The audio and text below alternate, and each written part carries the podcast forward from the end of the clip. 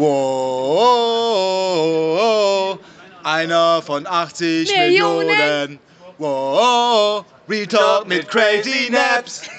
Schönen guten Tag, liebe Leute. Hier ist Retalk mit Crazy Naps und mein Gast heute ist Kian Kemanashahi. Sage ich das richtig? Ja, Kerman Shahi, ja. Ich finde deinen Namen ja richtig cool, muss ich sagen. Kian Kerman Shahi. genau, Rock'n'Roll. Hört sich an wie so ein, so ein Sänger, so ein Rapper. Yo, MC Kian Kerman Shahi. das bin ich auch. Im nächsten Leben werde ich einer. ja, geil. Herzlich willkommen. Ich freue mich ja. sehr, dass es endlich klappt. Ich bin schon seit Monaten an Kian dran, liebe Leute. Er hat ein sehr bewegtes Leben, interessanter Blogger. Äh, viele von euch kennen ihn vielleicht, viele nicht. Und wenn nicht, werdet ihn jetzt kennenlernen. Ich freue mich sehr, dass er heute mein Gast ist. Ähm, Vielen Dank.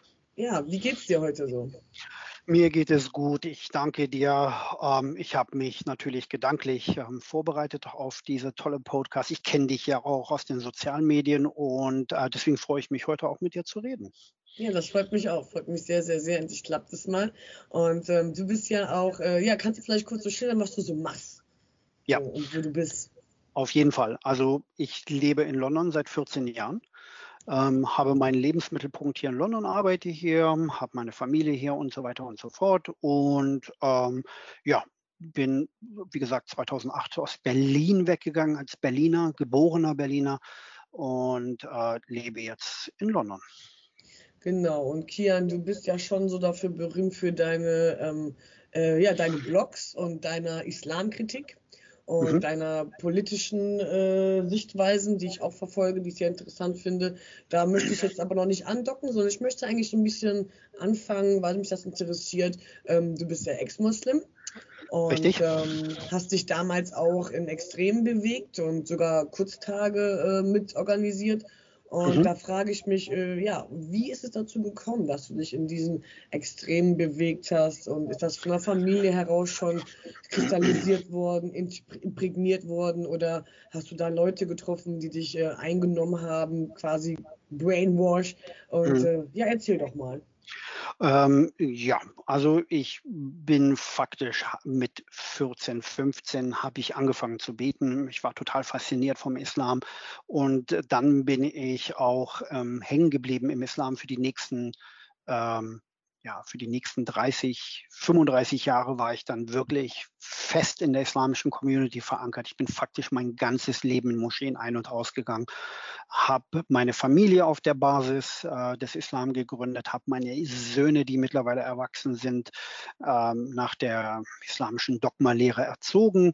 Also ich war richtig ein, ein gut zahlendes Mitglied in der islamischen Umma, in der islamischen Weltgemeinschaft.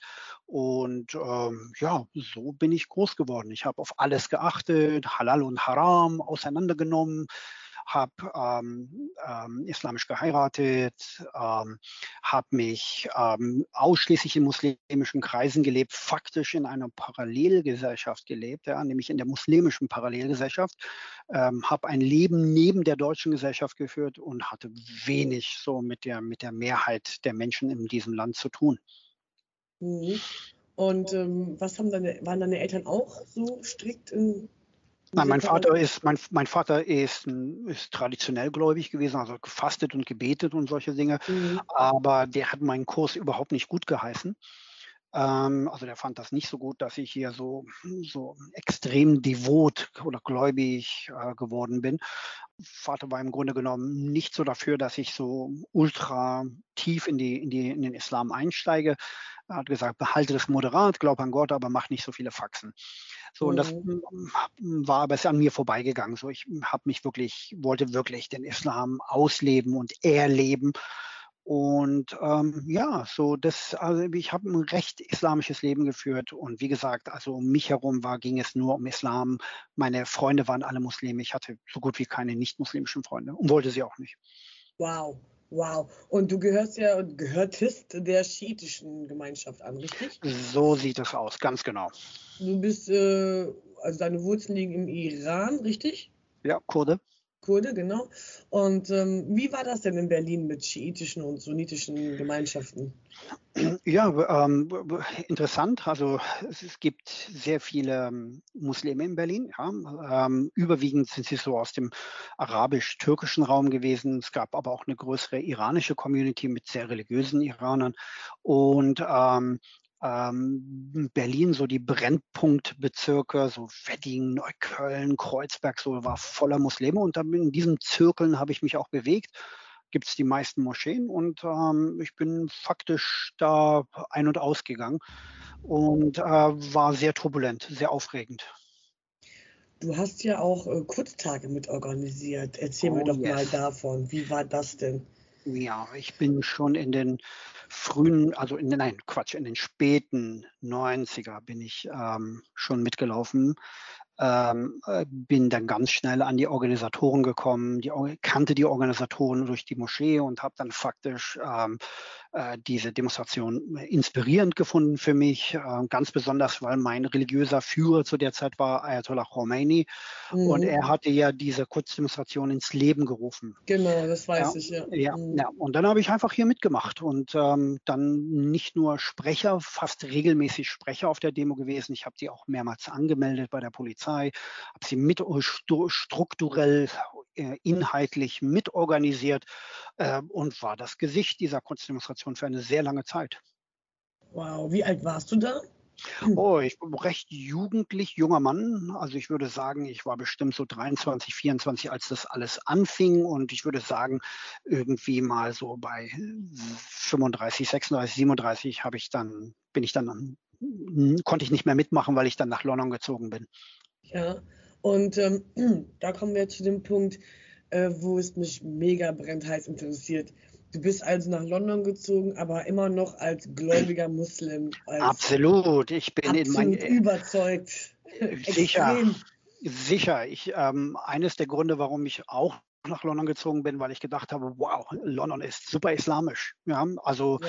Die nehmen wahnsinnig viel Rücksicht auf die religiösen Gefühle von Menschen. Es gibt überall, siehst du hier Leute mit Frauen mit Kopftuch, religiöse Menschen und auch die Gesellschaft, also der Staat, der stimuliert das auch. Herzlich willkommen zu Ramadan, Ramadan-Abteilung im Supermarkt ähm, stimmt, ja. und so weiter und so fort. Also es, es gibt eine richtige religi positive religiöse Atmosphäre für Muslime in London. In England eigentlich in den größeren Städten überall. Und ähm, ich fand das einfach sehr attraktiv. Ähm, und ein Freund von mir ist nach London gezogen und hatte mir berichtet, wie gut die Atmosphäre hier für Muslime ist. Und dann, ähm, ja, inspiriert auch unter anderem, war nicht der einzige Grund, bin ich dann auch nach London gegangen. Ja, ich kann das auch nur ähm, bestätigen, da ich selbst auch drei Jahre in London gelebt habe. Und das ist wirklich so, dass die islamische Community, Gemeinschaft da sehr groß ist in allen verschiedenen kulturellen ähm, Begebenheiten. Sei es, ob das die mhm. Pakistanis sind, die Bangladeschis, die Araber oder die Afrikaner.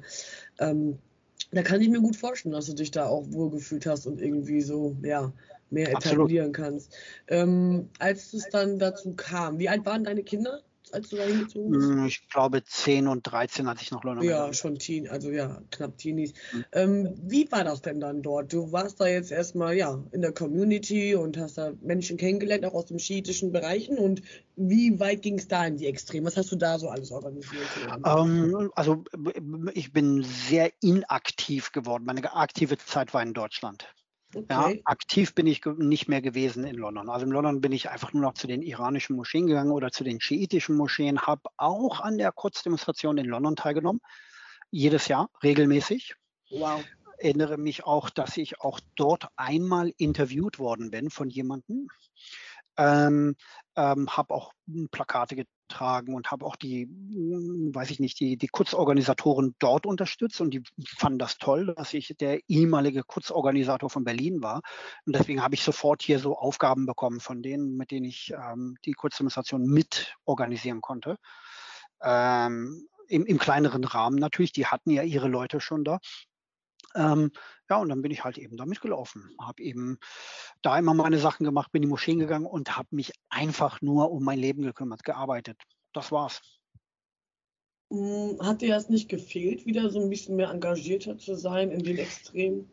Ich war immer immer politisch und religiös aktiv in Deutschland. Immer. Okay. Ich habe viele Demonstrationen in Berlin mitorganisiert. Ich war der Sprecher auf gigantischen wow. Demos mit 30.000 Leute.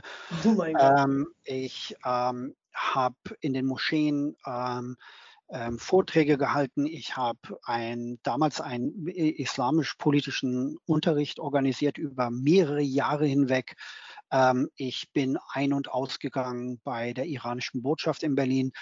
Ich ähm, zähle Freunde wie den iranischen Botschafter von Wien und von äh, ja von, von, von Wien äh, zu einem meiner engen Freunde, Bodyguard von Imam Khomeini übrigens.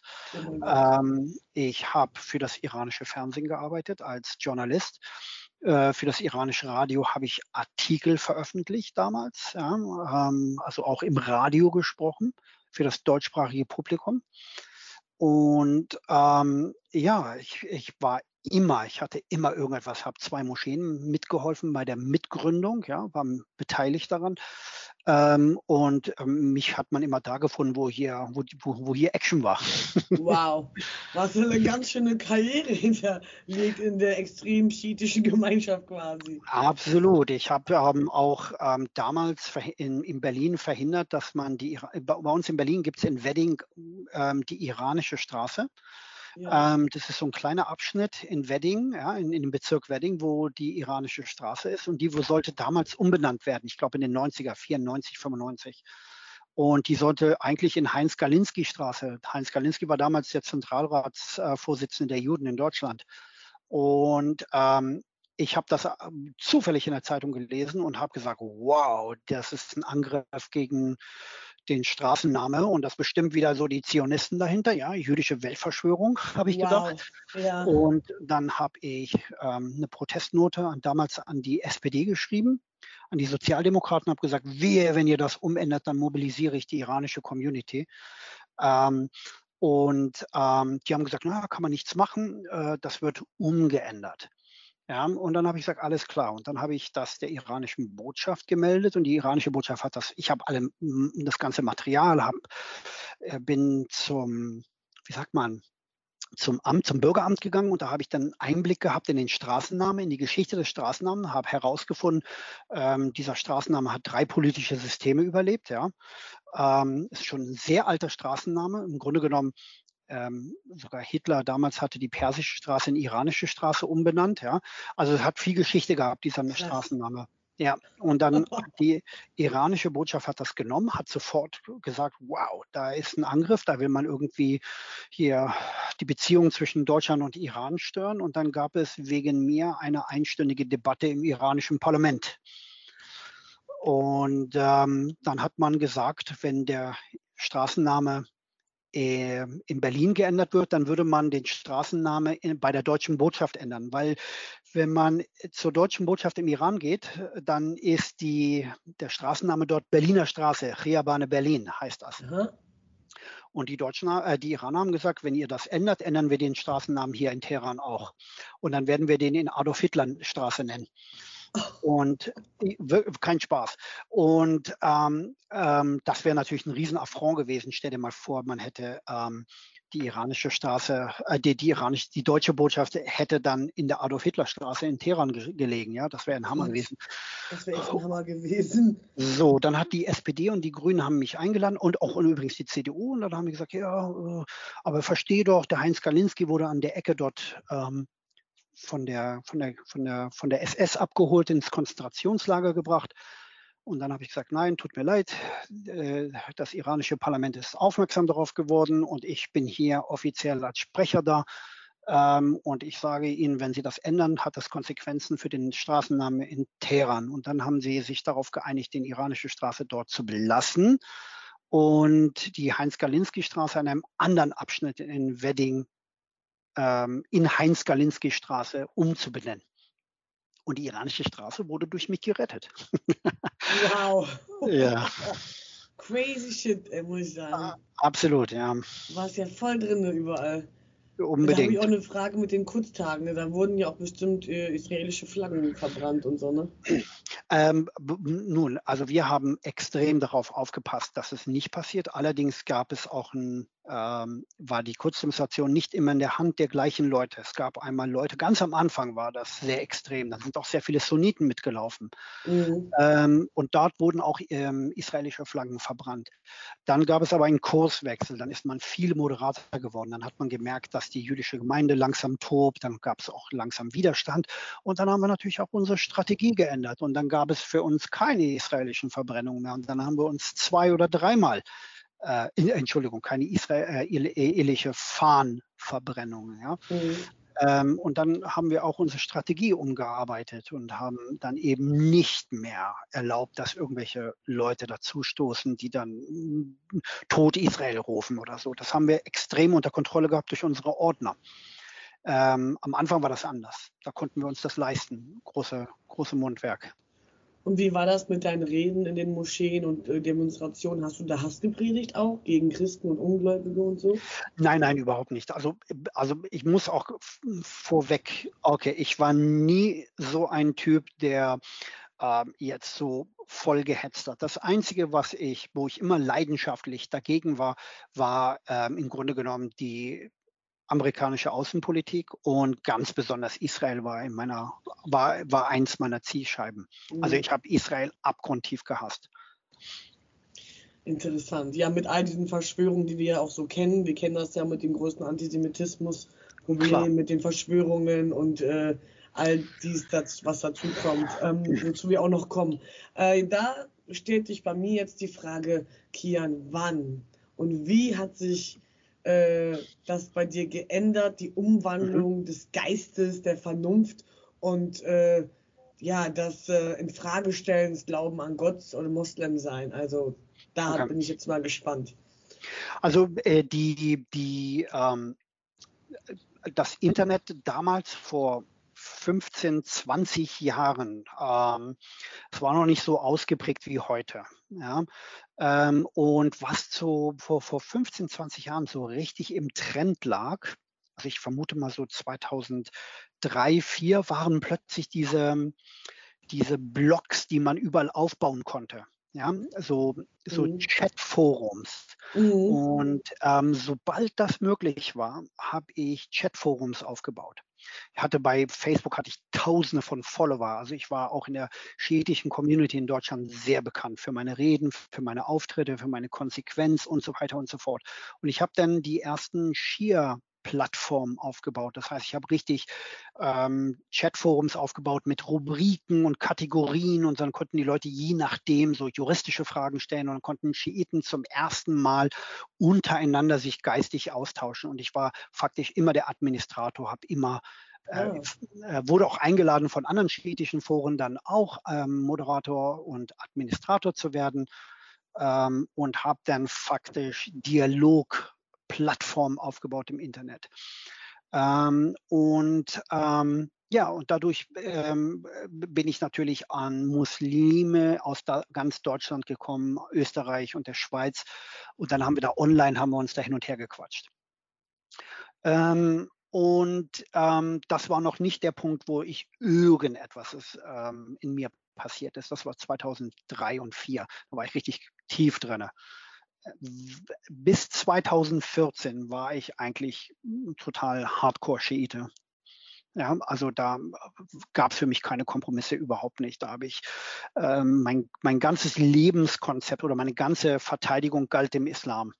Und alles, was im Westen so gegen den Islam, besonders gegen den schiitischen Islam gesprochen worden ist, das, das wollte ich thematisch widerlegen, ja, mit äh, kategorisch widerlegen, mit Fakten und so weiter und so fort. 2014 war im Grunde genommen die Zeit, wo ich ähm, meine ersten Probleme mit meiner Religion bekommen habe. Inwiefern? Ja. Wie genau? Äh, Syrien ähm, und Irak wurden von der IS übernommen. Ja, es gab eine sehr dunkle Zeit. Ähm, der islamische Barbarismus hat faktisch äh, Syrien und Irak komplett überrannt. Ähm, und dann habe ich plötzlich gesehen, was sich in der Online-Welt abgespielt hat. Ähm, Schiiten und Sunniten haben sich in Sadisten verwandelt, die sich gegenseitig mit Videos, mit Abschlachtvideos ah, stimuliert ja, haben. Mhm, ja, eine mhm. ekelhafte Zeit. ähm, wo man sich gegenseitig gefeiert oder, oder wo man beziehungsweise immer sich gefeiert hat, wenn die eine Seite die andere Seite umgebracht hat. Ähm, dann habe ich plötzlich gesehen, dass bei den Schiiten eine riesige Sympathie für den Diktator Assad ähm, da ist. Ich habe den Mann nie gemocht und deswegen, ich, ich habe das nicht verstanden. Ich war ein Iran-treuer Anhänger. Ja, ich habe das iranische Regime wirklich geliebt und ich verstand nicht, warum Iran so hinter Assad steht. Ich, das war kein ideal, idealer Führer für mich. Ähm, und ähm, ich habe einfach diesen fürchterlichen Sadismus erlebt auf beiden Seiten. Ja, wenn mhm. ähm, Sunniten ähm, Schiiten in die Hände bekommen haben in Syrien und Irak und denen beim lebendigen Leib den Kopf abgetrennt haben, ähm, dann, dann habe ich diese Genugtuung und diese Freude äh, in den Nachrichten gesehen, wie man die Videos geteilt hat. Wenn Schiiten ähm, Videos geteilt haben, wie schiitische Milizen Sunniten in äh, ISIS-Kämpfer in die Hand bekommen haben und faktisch gleich umgelegt haben, gab es eine sadistische Freude auf deren Seite. Und ich habe ähm, keine Freude daran gehabt. So, und dann ähm, habe ich das kritisiert und das fanden einige aus meiner schiitischen Gemeinschaft einfach nicht lustig, dass ich das ähm, gemacht habe. Ähm, und Was natürlich selbstverständlich ist zu kritisieren. Ne? Na klar, eigentlich aus der damaligen Perspektive habe ich überhaupt nicht äh, verstanden, warum die so, so scharf darauf sind. Ich habe immer, ich habe immer diese, diese, diesen Standpunkt eingenommen, dass auch im Islam Krieg keine schöne Sache ist. Ja, es ist nie schön, Krieg zu führen. Ja, und, ähm, und deswegen fand ich das verstörend, dass die so kriegsgeil waren. Und das ist auch so eine, das ist auch eine Seite von, von dem Islam. Ähm, die Militarisierung des Islam, die sind, wenn du mal so in, in, in, in Chatforen gehst, wo Muslime sind, besonders bei Schiiten, du siehst andauernd nur Bilder von Waffen, Kalaschnikows, von ähm, Hisbollah-Kämpfer und so weiter und so fort. Der, der, deren ähm, islamische Ideologie ist sehr, sehr, sehr politisch und mi militärisch oder das militant. Stimmt. So habe ich das auch damals äh, erzählt bekommen und gelehrt bekommen, äh, dass das äh, die Unterschiede so ein bisschen sind, den Islam so zu, ja. Ja, ich meine, ich meine, die, die, die Sunniten haben das auch, wenn du so in die Chatforen gehst. Wo, auch, klar. Da siehst du auch dann so Symbole, wo dann, weiß ich, eine Waffe abgebildet ist, die, Isla die ja. islamische Flagge und so. Also die lieben Extrem das Militärische. Absolut. Mhm. So das Militante lässt sich kaum aus den Kopfen deutscher nee, Muslime trennen. Ja, das ist unheimlich stark. Und ähm, ja, ich, ich, war auch auf so einem Trip. Ja, ich habe auch ständig ähm, äh, Bilder gehabt von militärischen Führern, iranischen militärischen Führern, die ähm, im äh, Syrien und Irak gegen die ISIS gekämpft haben und dachte immer, hey, ich bin der bessere Muslim, weil die ja gegen mhm. ISIS dort kämpfen. Ähm, das war eine Sache und dann kam die andere, ähm, dass ich langsam angefangen habe, ähm, bestimmte religiöse Kon Konzepte in Frage zu stellen. Und diese Konzepte habe ich dann öffentlich in Frage gestellt äh, bei meiner Community, die mich damals noch aus Berlin und aus ganz Deutschland kannten. Ähm, und ich habe einen sehr starken Gegenwind verspürt plötzlich für Konzepte, die selbstverständlich waren und die, ähm, ähm, die ich nicht mehr akzeptieren konnte.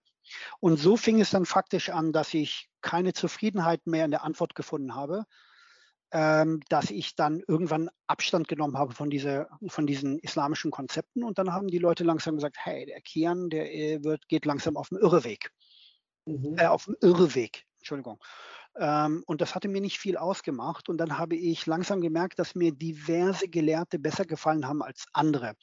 Und mhm. dann bin ich langsam in die Richtung von islamischen Gelehrten gerutscht, die ähm, ähm, aus heutiger Sicht Reformgelehrte waren. Ah ja.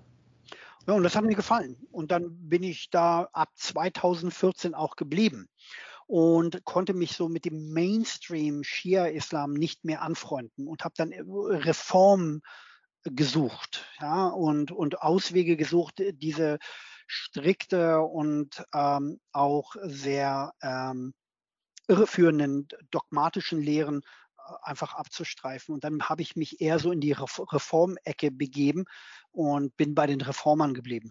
Und von da ab fing es dann an. Aber irgendwann mal hat es dann aufgehört und dann haben auch mir die Reformer nicht mehr genügend Angebote gegeben. Ja, dazu kommen wir gleich. Weil ich habe noch eine Frage. Wie kam es dann dazu, dass ähm, du dann auch merkst, dass die ganzen jüdischen Verschwörungen gegen Israel und alles mhm. und äh, diese ganzen Geschichten. Wie kam es dazu, dass du dich da auch quasi ja, erwacht hast? Nun, also mit Israel, ähm, ähm, also ich, ich bin kein großer Verfechter mehr von, ähm, von Staatspolitik oder von äh, Staaten und äh, Regierungen oder so etwas. Ich bin nach wie vor gegenüber israelisch, äh, über Israel in einigen Punkten sehr, sehr, sehr kritisch. Mhm. Ähm, und ähm, Israel hat ja auch keinen Freischein zu machen, was sie wollen. Äh, mhm. das heißt also, wir können durchaus ähm, Israel äh, Innen- und Außenpolitik ähm, kritisieren. Wir können durchaus die Behandlung gegenüber den Palästinensern kritisieren. Aber was sich bei mir grundsätzlich geändert hat, ist, ähm, dass ich absolut befürworte, dass dieses Land existiert und dass die Menschen dort eine Heimstätte haben. Simplerweise aus dem Grund, weil ich mich auseinandergesetzt habe mit der Palästina-Geschichte aus neutraler Sicht. Ich bin bei meiner ich habe übrigens Vorträge über Palästina gehalten während meiner muslimischen Zeit. Ich habe immer gedacht, dass ich hm, gut Bescheid weiß darüber. Mhm. Aber ich hatte eine das sehr viele, ne? ja, ja, ich meine, ich meine, ich, ich, ich muss ehrlich immer sagen, immer dann, wenn ich mich mit einer Sache auseinandergesetzt habe, dann habe ich mich bis zum Kern mit einer Sache auseinandergesetzt. Dankeschön, ich auch. Und äh, ja. habe da auch für Aufklärung versucht zu sorgen, die letzten genau. zwölf Monate über ja. mein Instagram, äh, meine Stories mehr. Jetzt, äh, ja. Ich bin ja auch Künstlerin und habe da eher mhm. politisch mit meiner Personenseite äh, bei Facebook mehr interagiert dadurch. Aber dann habe ich auch wirklich Anfragen bekommen, wie ist denn das und wie? Und Leute ja. äh, springen auf Steckenpferde und teilen Stories, aber genau. haben überhaupt keine Ahnung von historischen Fakten oder von der Geschichte. Sehr gefährlich, und, äh, ja. Das hat mich sehr gestört, weil das waren dann auch Leute, die ich kenne. Und ich so, wenn du nicht recherchierst und dich damit nicht auseinandersetzt, dann rede nicht mit. Und mein Vater hat mir beigebracht, wenn du etwas nichts eine Ahnung hast, dann rede nicht mit. Und so dann habe ich mir angefangen, letztes Jahr mich auch damit zu befassen und zu recherchieren. Und ähm, das ist ja auch wirklich alles offen dargelegt. Also jeder kann sich diese Information holen. Und dann habe ich erst gemerkt, wie verfestigt dieser Antisemitismus nebenan, über mir, überall ist, von Lügen, von Lügen, Richtig. die injiziert werden in Generationen und Leute genau. übermittelt werden.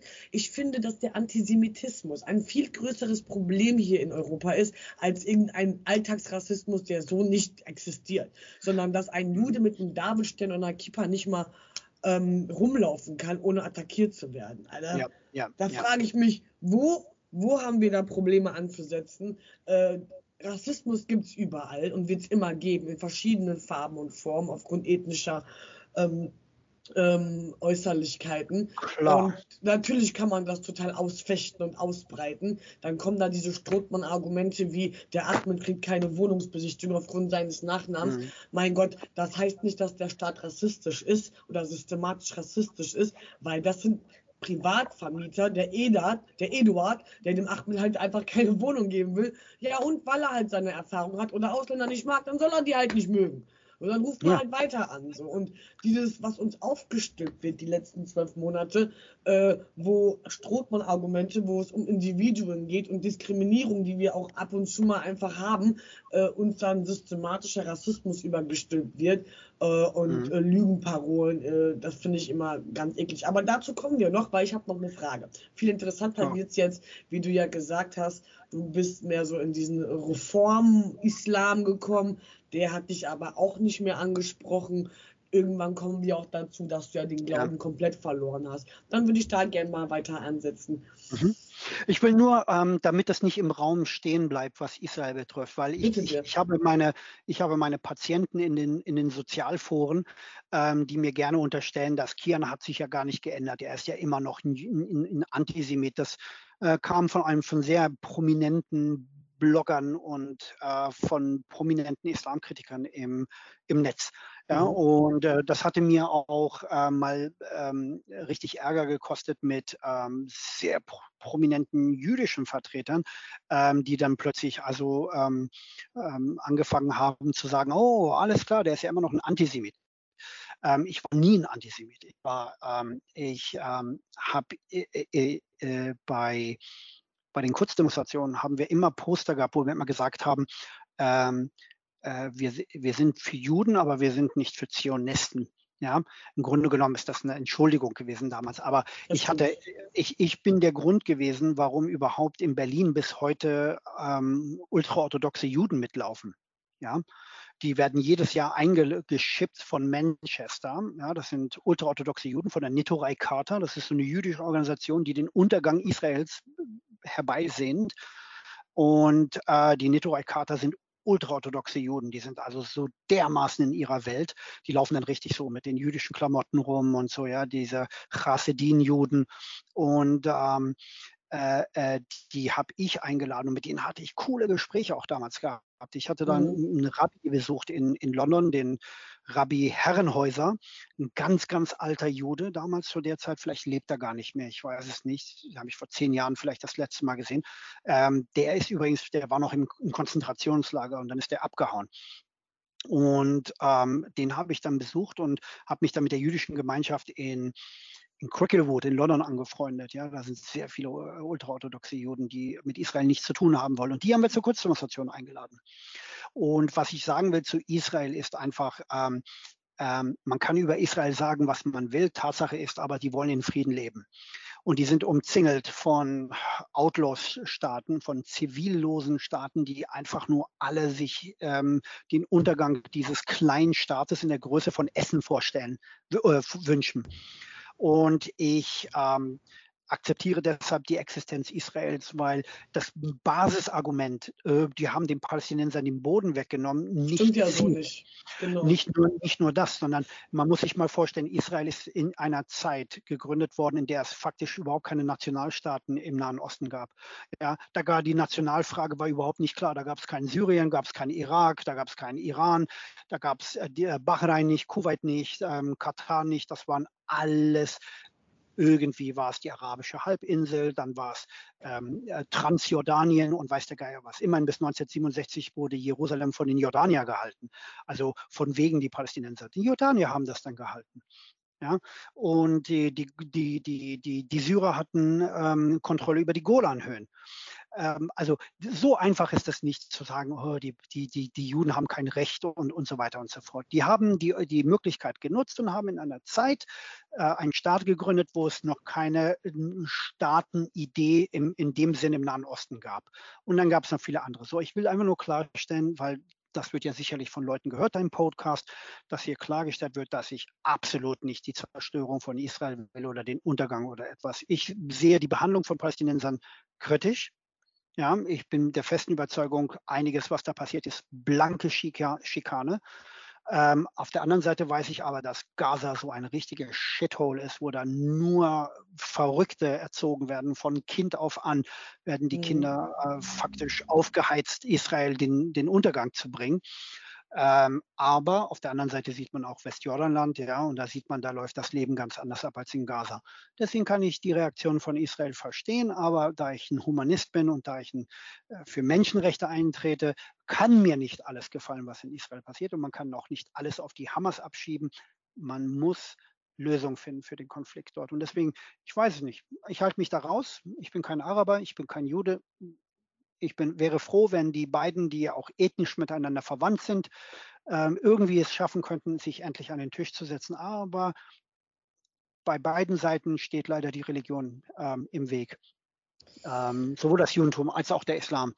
Aber mehr sage ich dazu nicht, weil das ist nicht mein Betätigungsfeld und Israel ist auch nicht so sehr meine Agenda.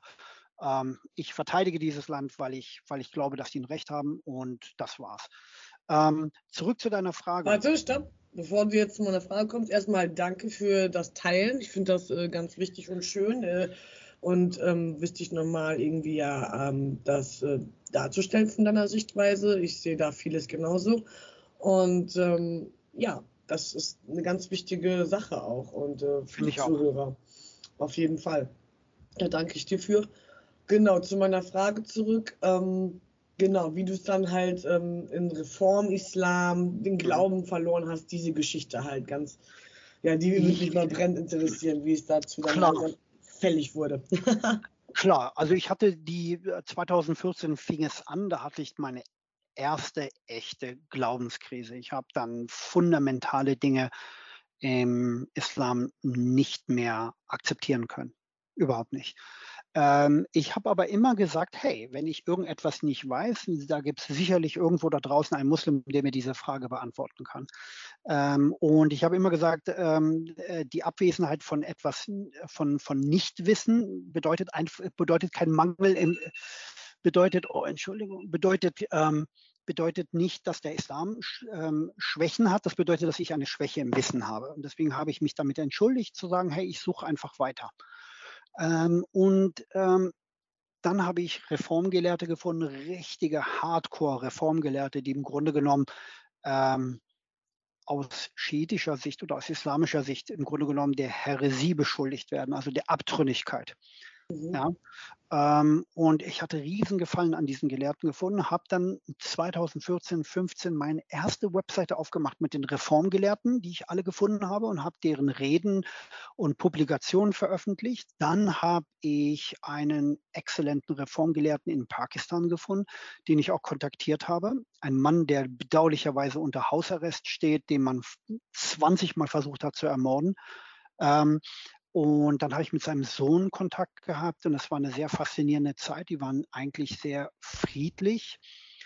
Ähm, dann bin ich total begeistert gewesen von einem Gelehrten aus dem Libanon, von äh, Sayyid Mohammed Hussein Fadlullah. Der ist faktisch der geistige Vater der libanesischen Hezbollah.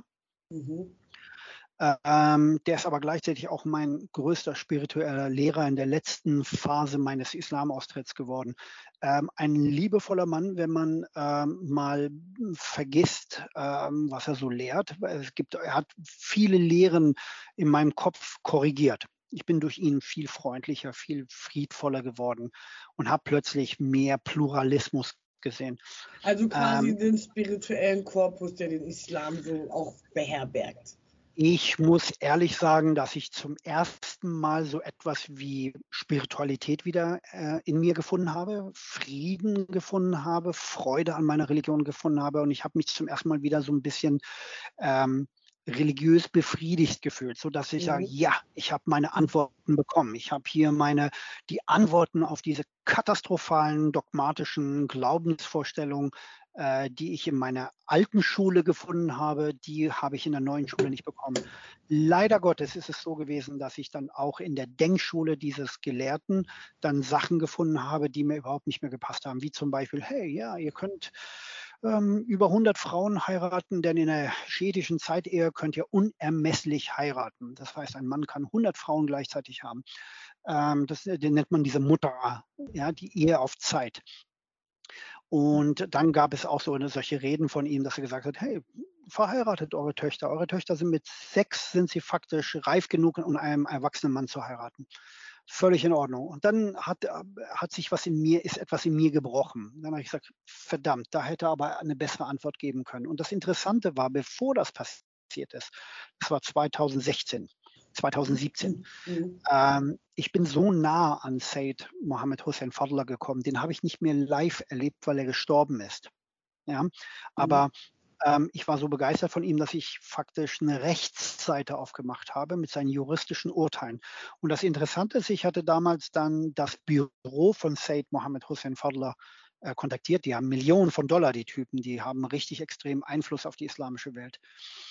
Ähm, und von denen habe ich die Erlaubnis bekommen, juristische, islamische juristische Fragen zu beantworten. Und dann durfte ich offiziell eine Webseite aufmachen und auch eine Facebook-Seite aufmachen, wo ich die juristischen Fragen von, ähm, von Anhängern von Said Mohammed Hussein Fadler mhm. äh, beantworten durfte. Kannst du eine, eine Beispielfrage äh, benennen? Äh, ja, zum Beispiel, ähm, ganz besonders viele Frauen haben sich bei mir gemeldet. Die, die Frauen haben immer Seth ähm, äh, äh, Fodler als so eine Rettung gesehen, weil der immer so soft gegenüber Frauen war. Mhm. Der, hat, der, der, hat immer gesagt, Leute, geht den Frauen nicht auf die Nerven, ähm, äh, lasst die Frauen hier in Ruhe, die können ruhig dies. Er hat Sachen erlaubt, die in den anderen islamischen Rechtsschulen nicht erlaubt waren. Und er hat, er hat das immer sehr leicht gemacht. Und deswegen haben besonders viele schiitische Frauen ihn als religiösen Vorbild gewählt, weil er immer so viele begünstigende ähm, Rechtsurteile für Frauen gefallen, äh, gefällt hat. Mhm. Und eins der Beispiele war zum Beispiel, Frauen haben sich bei mir gemeldet und haben gesagt, ja, Entschuldigung, sind Leggings und High Heels erlaubt in der in der, ähm, nach, der, nach der Rechtslage von Mohammed Hussein Fadler.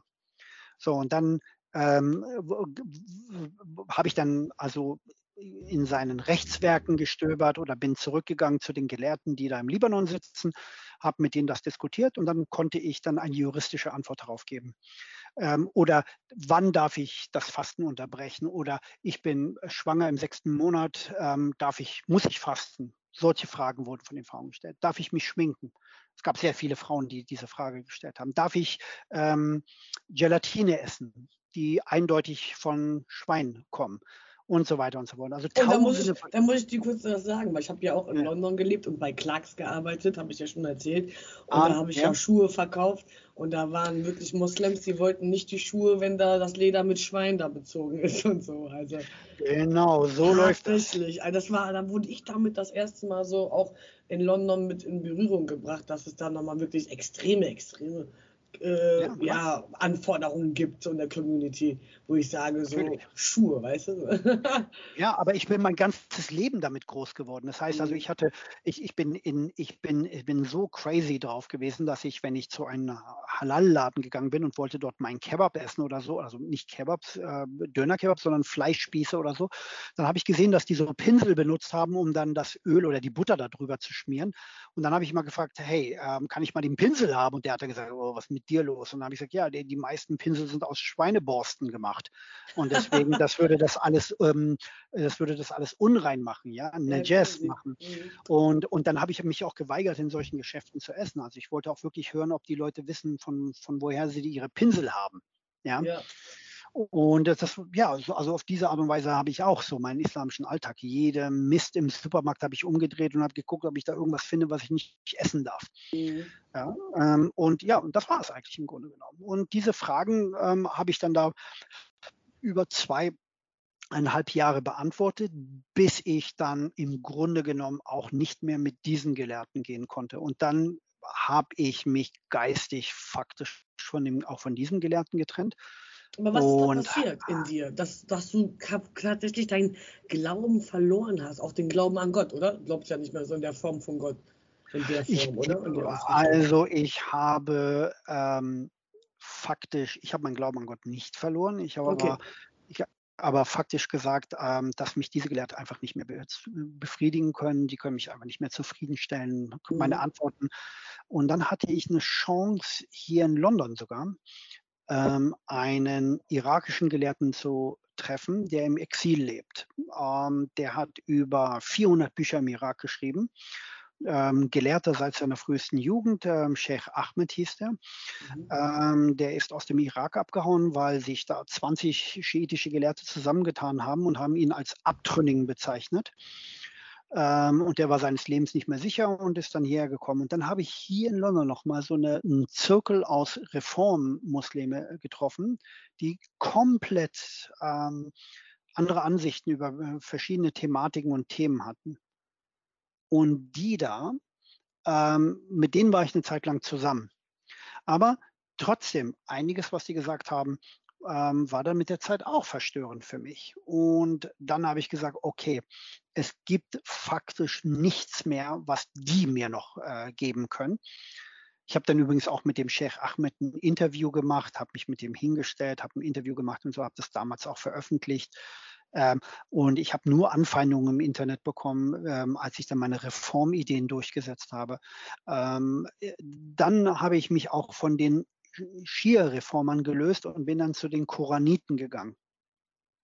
Und die Koraniten sind Leute, die sich nur noch an den Koran halten, ihn aber völlig anders interpretieren ähm, und die ganze äh, Überlieferungsliteratur, die Hadith und so etwas alle ausblenden und sagen, die sind alle Quatsch erfunden und so, die haben auch nichts damit zu tun bei denen bin ich dann so acht, neun Monate noch geblieben und dann habe ich gemerkt, die spinnen auch sich was zusammen. Mhm. Und äh, so 0,01 Prozent aller Muslime sind Koraniten. Also da habe ich gesagt, die, wenn die hier die Wahrheit haben, dann, dann müssten hier Millionen von Muslimen denen hier einfach hier Recht geben und denen hat keiner Recht gegeben. Koraniten, Schiiten, Sunniten, Aleviten, oh mein Gott. Genau, genau. Genau, also hier der bunte Haufen hier aus. ja, ja, hier der ganze islamische Zirkus. Alle ja. Rechtschulen, die sich da ja. besser wollen, da Recht haben. Mein Gott, dieses genau. komplexe Buch, mit der Sprache, die auch kaum einer, auch der, der es lesen kann und versteht, ja. kaum verstehen kann, weil es auch kein, das müssen auch viele Leute wissen, äh, der Koran, also der Hamid Abdel Samad, ich glaube, der hat da am meisten auch wirklich mhm. Ahnung von, ne? Ähm, das ist ja auch eine heilige Sprache, das ist eine Sprache, die man auch äh, eine Suche 50 Mal auslegen kann. Das ist auch kein einfaches Hocharabisch, was viele auch oft denken, das ist auch nochmal was ganz anderes, das ist einfach so komplex, da kann man sich halt was zusammenschnaufen. Ich muss dir mal eins sagen, was ich ja so ja. als, ähm, also ich bin, äh, ich äh, glaube nicht in Gott in der Form. Man kann ja auch gerne auch an Gott glauben, ohne einer Religion anzugehören. Das tust du wahrscheinlich, ne? Mhm. Ja, also ich glaube an keinen Gott mehr, also ich bin Atheist. Also ich, also, also ich meine ja, also dann glaubst du auch nicht an, also an Gott in der Form, wie die Religion glauben. Der Typ, nicht. der im Himmel da irgendwie dich richtet, wenn du stirbst. Genau, so bin ich auch. Ähm, bei mir ist es halt so, die Göttlichkeit. Aber ich mag die... den Teufel. Ich, ich mag den Teufel. der, der, ist in Ordnung. Ja, der, also ist, der, bei, ja, der war der erste Rebell hier, der hat die gesagt, was, was lehrst du denn hier? Das ist ja völliger Bullshit. Ja, ja so, also, ähm, ich glaube halt auch wieder an Himmel, Hölle und Paradies und Gott. Also es kann ja auch jeder Spaß. so mögen, wie er möchte. Ich möchte mal von mir einfach erklären, ich hatte ja auch so meine Klar. Erfahrungen und äh, habe mal da ausprobiert, da habe mich mal Atheist genannt, mal Buddhist, mal gar nichts und äh, mhm. auch in meiner Jugendzeit damit äh, äh, ja konfrontiert worden, Arabischunterricht und dies und das. Ja. Meine Eltern waren jetzt keine strengen Moslems, sind äh, sehr integrierte deutsche Bürger äh, gewesen, sehr weltoffen und modern, liberal würde ich sagen. Ich hatte da meine Phase, wo ich dann gebetet habe und Arabisch gesprochen habe zu Hause, was ich von meinen Eltern dann erwartet habe und war ziemlich streng mhm. mit denen. Die haben sich gedacht, was ist denn jetzt mit ihr los? da hatte ich cool. auch so meine extremere Phase. So. Ah. Ja, ja, hatte ich auch mal. Ähm, durch ähm, Moderate, die ich in Köln kennengelernt habe und da so auch so ein bisschen, ah, mich da so ah, inspiriert und reingefühlt und verstanden gefühlt habe oder irgendwie, keine Ahnung, so, ne? Auch so reingerutscht so, aber natürlich dann auch wieder verloren irgendwie dann äh, in London auch mal wieder äh, den Glauben zu Gott gefunden, auch im Islam, als ich äh, inhaftiert war, äh, aber mich da sehr viel mit dem Spirituellen beschäftigt habe. Also Koran lesen ist nicht so meins, ähm, habe ich ab und zu gemacht, aber ich habe mich im Jumma-Magazin verliebt. Kennst du das Jumma-Magazin? Ah. Ähm, Aus Kanada. Ähm, nein, überhaupt nicht. Das gibt es aber in England. Das kam I halt see. bei uns äh, in, ins Gefängnis äh, regelmäßig als Zeitschrift. Äh, das, da waren tolle Geschichten, also wirklich sehr spirituell, ja. Äh, however, nichtsdestotrotz, ich habe da wieder den Glauben und äh, alles so verloren, beziehungsweise in mir wiedergefunden. Ich glaube halt an eine Göttlichkeit, die in uns zu greifen ist, mit der wir alles kontrollieren können. Ich verbinde damit auch die Erde und die Natur und das Universum, aber nichts, was mich irgendwie nach dem Tod richtet und ich für irgendetwas leben muss und mich schämen mhm.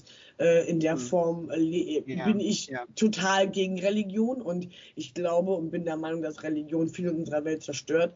Das ist einfach so und dass sich der Mensch mhm. davon nicht lösen konnte. Aber nichtsdestotrotz, mit diesen Islam Geschichten. Habe ich ja letztens beim Molzlurch TV auch gesagt, was meine Meinung wäre, mal zu eine Revolution ist, ähm, dass sich trotzdem sich äh, reformierte islamische Gelehrte, wie du sie eben genannt hast, die ein bisschen auf Frieden und ich glaube, du mhm. kennst ein paar von denen auch, die sich öfters mit den Hamid Abdel Samad angelegt haben. Mhm. mhm. und er hat ja, sie genau. ja wirklich immer tot debattiert. Ich bin ein großer Fan von Hamid Abdel Samad. Ähm, da ist ja auch ganz interessant bei ihm. Der hat ja auch erst den liberalen Moslem und dann ist er doch ganz vom Glauben abgekommen. Finde ich auch immer sehr spannend bei euch. Äh, however, äh, habe ich gesagt, warum nicht den Koran tatsächlich spalten, den spirituellen Korpus zum politischen, meinen komplett neuen liberalen, reformierten Islam, mhm. Islam äh, Koran schreiben. Warte mal. Und dann, ähm, dass man wirklich, also, dass sich die Gelehrten zusammentun und das tun. Ja, ich meine, das ist jetzt erstmal, mhm. wird es ja ganz schön Aufschrei geben, aber es ist nicht verboten, das nicht zu tun, aber keiner traut sich. Das wäre hm. revolutionär, damit der liberale Moslem, der nicht immer mit Anführungsstrichen, ich weiß, da müsst du ja ganz gegen, einfach auch irgendwie sich irgendwo hinzufügen kann und sagen kann, hey, wir spalten uns jetzt. Ich meine, die sind nie mit der Zeit gegangen. Äh, junge Leute, die sich den äh, Islam äh, zu ähm, hinzufügen. Äh, wenn ich mit denen spreche, haben die selbst von nichts eine Ahnung, von Kopf und Fuß, sage ich mal ganz ehrlich. Äh, da denke ich mir, okay, da hast du ja noch nicht mal von den Grundsätzen irgendwie eine Ahnung und äh, verlorene Kinder nenne ich das dann. und ähm, yeah. ich denke mir so, irgendwo muss doch mal eine Revolution passieren, weil diese unterschwellige Islamisierung, die findet ja auch statt. Zwangsehen, äh, Ehrenmorde, äh, darüber spricht ja kaum einer. Der Islam gehört nicht zu Deutschland. Ganz einfach. Und ich finde, gar keine Religion sollte irgendwie zu irgendwas gehören, sondern einfach gesunder Menschenverstand, Grundrechte, Menschenrechte, wobei die ja auch auf Religion manchmal so sich beruhen. Ne? Ist ja auch so, ihr liebe deinen Nächsten und so für Geschichten. Mhm. Aber dafür braucht man nicht Religion für. Eben. Ich, ich, halte, ich, ich, halte das, ich halte das für. Ich, ich, ich, ich denke immer, dass jemand, der Religion braucht, ähm, also eine, eine Religion aus einer Zeit braucht, aus einer archaischen Zeit braucht, um Gut und Böse zu unterscheiden. Ähm, ich glaube, dass deren Moralkompass eigentlich total kaputt ist. Ähm, wer nicht zwischen gut und schlecht unterscheiden kann ähm, und keinen vernünftigen Parameter im Kopf hat, äh, der das auslotsen kann und der dazu eine Religion braucht, die irgendwann mal aus archaischen, aus tribalen Zeiten kommt ja, ähm, aus äh, Stammeszeiten kommen, um, um das abzuwägen, äh, der, der, hat ein, der hat eine gewisse geistige Armut in meinen Augen. Ich, ich bin für Religionsfreiheit, weil ich, ähm, ich, ich würde die Religion liebend gerne verschwinden sehen. Also ich bin, ich bin für Religionsfreiheit, weil ich glaube, dass Menschen das Recht haben, auch an Unsinn zu glauben. Ja? Ähm, und, Auf jeden und, Fall. Ja, und deswegen ist es völlig okay. Ähm, äh, die sollen die Menschen glauben. Ähm, die meisten Religionen sind nicht so penetrant wie der Islam. Der Islam Stimmt. wirklich will in die Mitte einer Gesellschaft rücken. Und das haben wir ja auch gesehen. Es gab äh, in den 60er, 70er äh, Jahren war der Islam faktisch, ähm, hat er keine tragende Rolle in der, im, im Nahen Osten gespielt. Und dann gab es ein Wiedererwachen, ein islamische Renaissance in, im, im Nahen Osten. Und dann haben kleine aggressive Minderheiten faktisch die gesamten islamischen Staaten dort gekippt. Das heißt, ähm, die Gefahr, die ich sehe mit der Zuwanderung von Muslimen, ist, dass es keine Mehrheit von Muslimen braucht, um eine Gesellschaft zu kippen. Du brauchst nur eine sehr kleine, aggressive mhm. Minderheit, um eine, eine, neue Atmosphäre zu gründen. Im Iran war es nicht die Mehrheit der Iraner, die äh, den Schah ähm, gestürzt haben, sondern es waren eine Gruppe von Klerikern mit ihren paar Anhängern, die es geschafft haben, ähm, das Schah-Regime im Iran, äh, das ähm, von der USA gestützt war, zu stürzen und eine ganze Armee zu verjagen. Und deswegen, es braucht nicht die Mehrheit. Und ich habe einfach eine Sorge, dass mehr Zuwachs von Muslimen ähm, unsere Gesellschaften weniger zivil machen und mehr islamisch machen. Und das, das ist meine Sorge. Und deswegen bin ich nicht besonders ähm, für die Aufnahme von Menschen aus islamischen Diktaturen, es sei denn, diese Menschen flüchten vor dem Islam. Aber wenn sie mit dem Islam kommen, dann haben wir ein Problem. Und das sehen wir ja auch jeden Tag. Die Schlagzeilen sind voll. Wir haben jeden Tag einen Vorfall. Entweder wird eine Frau vergewaltigt oder ein, ein, ein Mensch wird abgestochen oder ein, ein, ein, ein Flüchtling, ein muslimischer Flüchtling läuft amok. Wir haben Terrorismus, mhm. wir haben Probleme auf unseren Straßen, die die Deutschen vor 30 Jahren nicht gekannt haben. Ja. Vielleicht sogar noch weiter, also vor 20 Jahren nicht. Genau, vor 20 Jahren zum Beispiel oder sogar länger, wie du schon sagst, auch mit Helmut Kohl und damals äh, die CDU, dass sie den Fehler gemacht haben, die Kirchensteuer einzuführen. Die, äh, mhm. die ähm, Moscheen waren auf sich selbst gestellt. Die haben sich dann Sponsoren aus arabischen äh, Ländern geholt, äh, muslimischen Ländern und somit kamen dann auch äh, Geistliche, die in den Moscheen gepredigt haben, Hasspredigen. Ja. Und ähm, natürlich ist das auch so dann auch äh, entstanden, dass äh, hier um die Ecke bei mir ist eine DITIB-Moschee, äh, zwei Straßen weiter sehe ich auf einmal Islamisches Zentrum für Erziehung. Ich denke mir so, wieso? Äh, das ist, findet einfach statt und die Deutschen behandeln hier alle mit offenen Armen. Hier alles ist in Watte gepescht und kommen und du bist mit deiner Religion auch willkommen. Nein, die Religion ist nicht dafür da, um uns Communities Frieden, friedenvolles Leben gemeinsam zu erbringen, wenn wir danach leben wollen. Und dann müssen die auch verstehen, dass hier andere Werte zählen.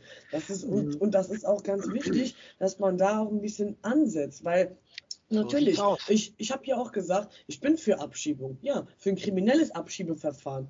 Ein Disziplinarverfahren, was überall auf der Welt angewendet wird. Ich selbst bin auch Opfer, äh, nicht Opfer, aber ich bin selbst abgeschoben worden, weil ich kriminell im Ausland war. Und Und dann wird mir direkt vorgeworfen, ich würde für Abschiebung ausrufen. Natürlich nicht für eine Familie, die hier Zuflucht sucht und in Frieden leben will und hier die Werte annimmt, aber für jemanden, der hier mordet, vergewaltigt, da haben sie doch einen Türken da zurückgeschickt, ne? Nach ja. fünf, sechs äh, Fällen. Dann haben sie ihn äh, abgeschoben erst und dann kam er wieder und hat wieder was begangen. Und äh, denke ich mir, da habe ich wirklich Fragen an das deutsche Rechtssystem. Und äh, ja. da ist ja. es nicht streng genug und dann äh, machen die erst irgendwie zehn Fe Vorfälle müssen erst geschehen, die darunter schon die ersten zwei einfach unannehmlich sind. Und dann passiert sowas. Und dann fragen die sich, warum hier so viel Kriminalität stattfindet. Natürlich. Die, die kommen aus einer ganz anderen Welt, ja, und akzeptieren einfach vieles nicht. Ich habe mir einiges, also ich muss auch sagen, Rassismus ja. hin und her und Diskriminierung, die meisten Diskriminierungen, äh, auch meiner Äußerlichkeiten oder meinen Haaren oder meiner, keine Ahnung, auch ich als arabische Frau ähm, habe ich von äh, ausländischen Moderaten erfahren. Ja, ja, und man darf auch eine Sache nicht vergessen. Ähm, ich wehre mich mit Händen und Füßen gegen den Vorwurf, ähm, dass die Deutschen äh, dass es einen Alltagsrassismus von Deutschen gegen Nicht-Bio-Deutsche geht. Ähm, äh, ähm, kannst du mich noch hören? Ja, ich höre dich und ich okay. bin deiner Meinung. Okay. Okay. Ja, das, also da, damit ich wehre mich äh, mit Händen und Füßen dagegen, weil erstens, es gibt keinen Alltagsrassismus, es gibt eine Alltagsverstörtheit von Deutschen gegenüber bestimmten ethnischen und ähm, äh, äh, ideologischen Gruppen.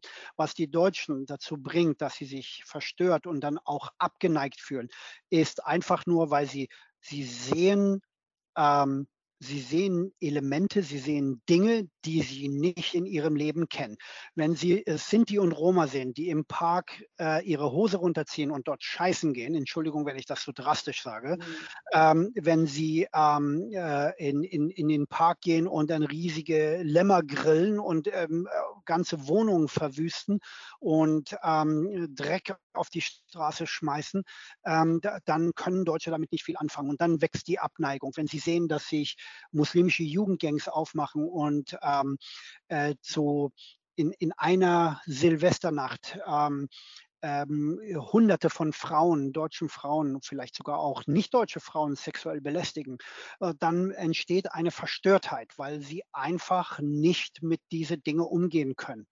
Ja, exactly. und, und, und das ist nicht Rassismus, das ist eine natürliche und völlig gerechtfertigte Abneigung gegenüber bestimmte Symptome, die bestimmte Gruppen mit nach Deutschland bringen. Ich habe immer gesagt, ich bin mir absolut sicher, hätten wir statt vier Millionen Türken vier Millionen Belgier, vier Millionen Dänen oder sogar vier Millionen Inder und vier Millionen Thailänder oder vier Millionen Vietnamesen, wir hätten nicht die gleichen Probleme wie mit vier Millionen ähm, äh, äh, Zuwanderer aus dem muslimischen Raum. Es ist etwas, irgendetwas stimmt nicht mit dem Islam und irgendetwas stimmt nicht mit den Anhängern dieser Religion. Und das ist ein Riesenproblem, das beobachte ich auch hier in London.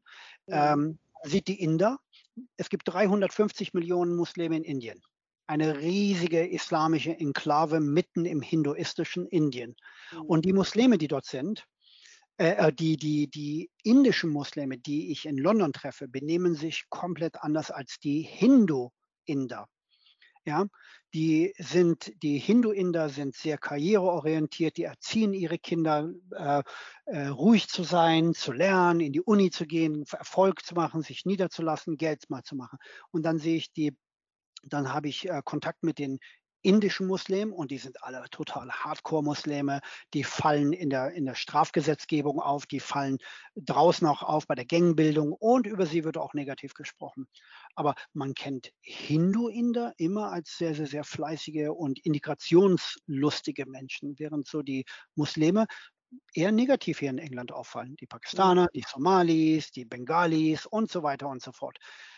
Irgendwas stimmt. Diese, diese Ideologie die ist einfach nicht äh, vertretbar mit den Werten heute. Und ich glaube, dass da Kinder auch durcheinander kommen, was dann vom Mama, vom Papa im Koran erzählt wird oder von Regeln und dann aber den deutschen Schulen gehen, europäische Schulen. Ich glaube, die werden ganz verstört. Und dann haben die so eine Art innere Wut wegen Verboten, aber auch nicht wirklich die, die, ähm, die Kraft oder die, das, das Vertrauen, sich äh, zu etablieren und sich auszuprobieren. Und ich glaube, das ist so ein mhm. Spalt, wo dann auch wirklich wirklich äh, Kinder, Teenies in so eine Art ja, Limbo kommen von wer bin ich und was mache ich? Äh, Stolz der Eltern oder was denkt die Community über mich? Der es ist zu viel Unsinn so, dabei. Ja, es der ist Islam ist, ist ja auch so, dass der so, Unsinn dabei. Die Mentalität ist so integriert auch vom Islam, was ich auch beobachte. Ich meine, ich bin jetzt auch 33 und habe auch schon einiges erlebt und äh, mitbekommen und beobachtet. Was ich heute sagen kann, ist, dass es in der Mentalität sich dann so verstrickt, dass man nicht so genau weiß, was was darf man, was nicht, äh, die Eltern enttäuschen oder der Moslem denkt auch ständig, was denken die anderen über mich? Ich meine, ich habe viel in Tunesien hin und her geflogen, war dann dann auch mal sehr lange da, so sechs Wochen alle drei Monate, habe da meinen Vater eine Zeit lang besucht, den ich da mal eine Zeit lang eine Zeit lang geblieben ist, jetzt wieder hier ist, ähm, weil der auch einfach zu deutsch ist für Tunesien mittlerweile, mein Klar. Und da habe ich gesagt, es ist besser, du kommst jetzt zurück. Also ich habe wirklich nochmal ganz extrem die Unterschiede bemerkt und beobachten können durch das Hin- und Herreisen. Äh, ja. Und ähm, ich muss immer sagen, ich komme immer auf den Punkt zurück, äh, dass der Islam da eine große Rolle spielt. Äh, und das ist einfach traurig. Und ich sehe auch selbst bei meinen Cousinen hier und da gibt mhm. es einfach, ähm, ähm, ähm, ja, wie heißt das? Ähm, es gibt ähm, ja, Probleme, sich äh, auszuprobieren, sich wirklich zu kreieren als Mensch und Persönlichkeit aufgrund der Umstände, der, der religiösen mhm. Begebenheiten in ihren Dörfern und ihren Städten. Und äh, das ist ein großes Problem, weil der Islam ist nie mit der Zeit gegangen und ist einfach so, wie du schon sagst. Die anderen Religionen lassen einen quasi in Ruhe. Da äh, ist jetzt so, wenn du sagst, oh, ich bin Christ, äh, fragt sich auch keiner, warum trinkst du Alkohol? Warum hast ja. du vorehelichen Sex? Aber als Moslem früher, als Teenie, muss ich mal sagen, warum trinkst du Bier, wenn du Moslem bist? Warum trinkst du keinen Kopftuch? Mhm. Ich habe genau. schon als Teenie ständig irgendwie, hä? Meine Eltern sagen nicht, dass ich das nicht darf, aber warum werde ich draußen von türkischen Moderaten damals auch oft so blöd angeschaut? Ausgestempelt. Ja, so. Das, ist, das, ist, das hat mich sehr, das hat ja. mich sehr äh, unsicher gemacht und deswegen ja. war ich mit der Religion, den Glauben, den ich eigentlich so hineingeboren wurde, erst auch irgendwann misstrauisch und musste da selbst mich auch finden und, und kreieren. Heute kann ich sagen, ich weiß jetzt, woran ich stehe. Ist natürlich völlig in Ordnung, wenn jemand sich äh, zum Islam bekennt, so, aber lass mich in Ruhe. So mit deinen, äh, also ich finde, dass Glaube was anderes ist als Auslegungen und ich finde, da muss man irgendwie spalten auch und revolutionieren.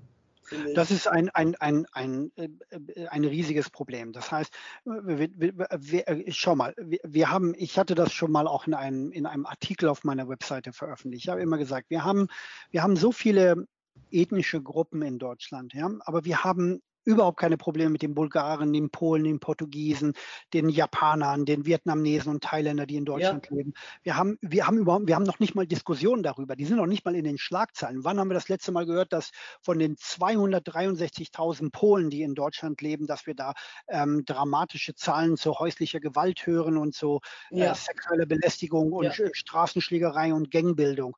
Wir, wir, wenn wir ehrlich sind, wenn wir einfach ehrlich sind, und die Politiker und die ähm, Gesellschaft, ähm, die Menschen eher schon, aber eingeschüchtert, aber so die Institutionen, ähm, die sind nicht ehrlich. Äh, die wollen das unter dem Tisch kehren und wollen unter diesem Multikulti-Regenschirm oder die wollen eigentlich alles unter diesen äh, die wollen, dass wir alle in diesen Multikulti-Bus ähm, einsteigen und fröhlich durch die Landschaft fahren. Aber mhm. Tatsache ist, dass wir doch nur mit spezifischen Kulturen und mit einer spezifischen Weltanschauung Probleme haben. Und das trauen sich die Leute nicht anzusprechen, weil die Linken und die Grünen ähm, äh, äh, durch ihre Marsch durch die Institutionen erreicht haben, dass wir über nichts mehr frei und offen reden dürfen. Ja, jetzt fangen, führen sie wieder ein neues Narrativ ein, antimuslimischer Rassismus. Ja, plötzlich sind die Muslime eine Rasse. Ja? ja, so nach dem Motto, ich bin halb Türke, halb Islam. So idiotisch. Ja, ja, ja, so, ja ich kenne jemanden, oh, ich kenne einen Muslim, der ist halb Türke, halb Islam.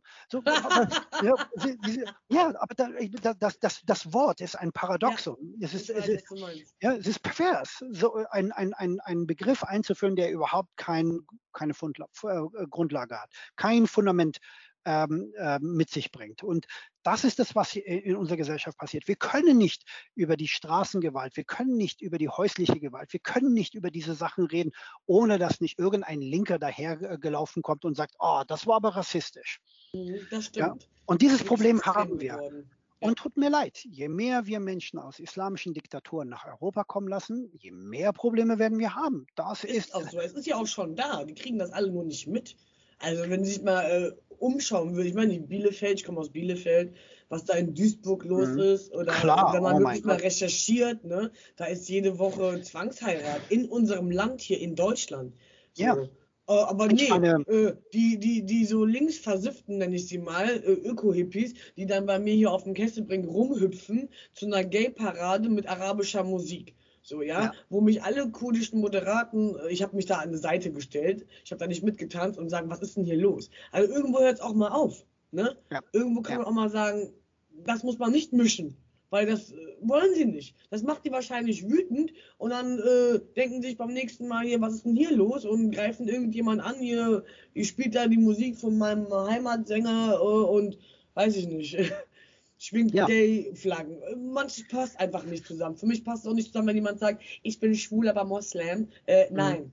Geht nicht, ja. passt für mich nicht zusammen. Deswegen lache ich auch so über die Reformmuslime, weil dann kommen die Reformmuslime und ähm, so wie Seran Atesh oder ähm, wie andere Reformen, da gibt es mhm. so eine Nordafrikanerin, Saida, bla bla bla. Ich weiß, einige mögen sie, ich mag sie nicht. Ich glaube, die sitzt in der Schweiz, die dann erzählt so, Muslime gegen ähm, äh, islamischen Extremismus. Ich lache mich tot, weil, weil, weil, das ist, ja, das ist so, so wie, wie Sozialisten gegen Sozialismus. Ja? Kian, die finden jetzt überall einfach nur ein Genre, wo sie Geld mitmachen. Ja, Klar, da kommt jetzt irgendwas mit Moslem und, und, und schwul und dann eine Mischung und da und dann wird irgendein Workshop aufgemacht. Oder genau. Alltagsrassismus bekämpfen, Workshop fünf Tage die Woche, dann kriegen so die ihre 1000 Euro. Also es ist wirklich, ich sehe nur noch, äh, dass die darin Geld sehen. Irgendwie äh, sich da wichtig zu machen als der Ausländer, der in Watte gepescht werden muss. Und ich finde, dass wir Kanaken, so nenne ich mich, äh, mal wieder den Deutschen sagen muss, äh, was Toleranz bedeutet. Unser Scheiß drauf, Alter. Und, und, und, und nicht nur eben, genau. Und da muss man, muss man noch eine andere Sache sehen. Wir, wir sind ja nicht gegen die Idee, dass ähm, Menschen aus verschiedenen Kulturen ähm, nicht zusammenkommen sollen. Ja, genau. ähm, wenn ich jetzt ein Nationalchauvinist wäre, der gesagt, hey, es geht hier um Blut und Boden, das gibt ja solche Deutsche, ja, die, die, die kann man dann wirklich so waschechte Nazis nennen. Ja. Aber die meisten Deutschen äh, sind so gut drauf, dass sie sagen, hey, wir haben gar nichts gegen Einwanderung, ja, aber spielt bei unseren Regeln mit. Spielt zu unseren Regeln, ja. Genau. Und spielt nicht bei euren Regeln. Und deswegen habe ich ja auch immer die Frage immer gestellt, ist Multikulturalismus gut? Äh, wenn Multikultur wirklich gut ist, die, An die Antwort darauf hängt entscheidend davon ab, wie wir genau diesen Begriff, ähm, äh, was dieser Begriff bedeutet. Ja, ähm, wir sind, die meisten Menschen sind sich äh, diesbezüglich überhaupt nicht einig, was es bedeutet. Vielfalt ist im Grunde genommen eine gute Sache, oder? Ähm, ich meine, dass sie eine Gesellschaft bunter macht, dadurch können wir beim Italiener essen, beim Araber essen genau. und so genau. weiter und so fort. Aber ich bezahle nicht den Preis, dass ich beim Araber esse, beim Türken esse oder beim Afghaner esse, wenn er mir gleichzeitig Ehrenmord mit nach Deutschland bringt. Wenn er mir mhm. gleichzeitig auch ähm, Schwestern, äh, richtig, Schwestern und Mutter und, und, und Frauenmord ähm, ja. mit ins Land schleppt ja. oder ähm, ähm, andere eigenartige kulturelle Elemente hat, die einfach ähm, verstörend wirken auf eine Gesellschaft, die groß überwiegend den Tribalismus abgelegt hat und moderne Menschenrechtsdefinition entwickelt hat. Und deswegen, es geht hier nicht darum, dass wir ähm, gegen Afghaner sind oder gegen Araber sind oder gegen Türken sind. Ich bin mit denen groß geworden und ich bin selber aus dem Nahen Osten. Also warum sollte ich etwas gegen die Menschen haben? Aber ich sehe, was aus, aus, äh, aus dieser Ecke kommt. Und das macht mich ähm, das macht mich ähm, sehr, sehr, sehr unruhig. Ja. Und wenn wir und wenn wir auch anfangen, alle Kulturen im Namen des Multikulturalismus als Gleichgut feiern, dann unterscheiden wir auf der einen Seite nicht zwischen der Ehrenmordkultur, der Zwangsehenkultur und der Kinderehenkultur mhm. und den großen Ideen der Meinungsfreiheit und des Humanismus und der Menschenrechte. Ja? Mhm. Und deswegen müssen wir hier mal uns an den Tisch setzen. Müssen wir auch mal über Begrenzung von Zuwanderung aus kritischen ähm, Gesellschaften sprechen. Ist ich so. meine, hey, wir hier in London, ich meine, ich habe hier in London Afrikaner kennengelernt. Junge, Junge, die glauben an einen Hokuspokus, ja? An oh ja, kenne ich die. Witchcraft und, und Witchcraft, Hexerei. Ja. Es gibt und, Witchcraft Abuse, Kian. Ich habe da auch yeah. einen Podcast mit einer Freundin aus London. Kannst du dir gerne anhören bei meinem Spotify-Podcast. Ah, We Talk with Crazy Naps auf Englisch. Sie war Opfer von Witchcraft Abuse in ihrer Community, ja, als Zwilling geboren. Und Klasse. da gehen Sachen ab, das ist unglaublich, ne? Ja, das ist gruselig. Ich meine, ich war, ich war hier in London, bin ich mal in so einem Zeitungsladen, so einem Off-License-Shop vorbeigelaufen, wo die immer, du kennst ja diese Off-License-Shop, da ist immer ja, ja, genau. Äh, irgendjemand drin. Und da war so ein Off-License-Shop, das war so äh, mit African Beauty. Ja? Und da stand draußen so ein riesen Ständer so auf der Straße, so ein Plakatständer. Und da stand dann drauf so, oh, wir machen Witchcraft, wir treiben Geister aus und wir machen irgendwie Hokuspokus. Ja. und dann habe ich gesagt, Europa, ja, yeah. und dann habe ich gesagt, hey, was spielt sich denn da in den das Hinterräumen von dem Zeitungsladen ab? Ja, ja. Ich will gar nicht wissen, was sich da alles abspielt. Ich habe erst eine Doku, also ich habe öfter schon Dokus darüber in Nigeria und so gesehen, aber der Shit, der kommt nach Europa. Der ist vor deiner Tür, wie du sagst, in London auch sehr etabliert leider. Äh, in London gibt es ja auch solche so komische Kirchen ne? mit so ja, äh, Pastoren, die dann auch crazy oh Shit Gott, predigen. Habe ich auch alle Habe ich mal bei Hackney und so auch gesehen. In Hackney gibt es da solche im Hinterhalt und so, wo die dann Geld eintreiben. Also da wird Religion in allen Formen und Farben einfach auch abused. Das ist Religion abuse, Witchcraft abuse, das ist, ähm, ist der Mensch denn so schwach mittlerweile, dass er nicht mal einen gesunden Menschenverstand vertreten kann? Also ich war ja selber Leute, inhaftiert. Ne? Ich war ja selber inhaftiert, da habe ich Leute getroffen, ja. die haben ihren Bruder umgebracht, weil sie dachten, der wäre halt vom Teufel besessen. Ne? Äh, und das äh, kam aus solchen Witchcraft-Abuse-Mentalitäten. Äh, ja. Ja, und, und muslimischer Exorzismus, ja, ähm, Djinn-Austreiberei, ja. ähm, das, das gibt es, äh, äh, äh, das, das ist gang und gäbe in London. Das habe ich überall gesehen. Ja, äh, das, ich meine, das anbieten. Ja? ja, ich meine, in meiner Heimat ist ja auch dann eine, eine psychische Erkrankung, ist ja nicht da ganz äh, verständnisvoll genau. da äh, zu vermitteln und dann bist du da nichts in der Gesellschaft oder du bist vom Teufel besessen und es ist ganz, ganz schwierig in islamischen Ländern mit psychischen Erkrankungen äh, umzugehen, in der Familie, in der Community oder auch äh, überhaupt jemanden zu finden, der sich darum kümmern kann deswegen können wir das alles, deswegen können wir alles, ähm, was wir hier darüber gesagt haben, ja eigentlich auch mit dem, mit dem Neurowissenschaftler und Schriftsteller Sam Harris ähm, mhm. mal eingrenzen. Der hat nämlich gesagt, die Idee, dass alle Ideen gleich gut sind, ist eine der schlechtesten Ideen. Ja? Und, und da hat er vollkommen recht. Und wir, diese Ehrlichkeit gibt es nicht. Wir können nicht einfach sagen, hey, ähm, die Einwanderung von Menschen aus problematischen Kulturen macht unsere ähm, Lebensqualität schlechter. Und das ist es auch. Ähm, wenn äh, Einheimische aus den Bezirken abwandern, weil sie einfach äh, zu viele Moscheen um sich herum haben, zu viele äh, Geschäfte um sich herum und merken, sie werden verdrängt, merken, da nimmt plötzlich die Gewalt zu, da merken plötzlich, dann ähm, bilden sich Männergesellschaften, merken, da wird einfach ihr deutsches Alltagsleben wird irgendwie äh, dort beendet und diese gute alte deutsche Nachbarschaft stirbt aus und es ziehen Menschen ein, die pff, ihren Müll auf die Straße schmeißen und ihre, ja. äh, ihre, ihre Sachen einfach irgendwo abstellen und dann laut sind und keine Rücksicht mehr nehmen und so weiter und so fort dann haben die Leute ein Recht, ähm, sich zu beschweren. Und diese Beschwerde, der habe ich mich angeschlossen, weil ich, mir kann keiner mit Rassismus kommen. Wenn irgendjemand mit, mit Rassismus kommt, sage ich einfach, fuck off.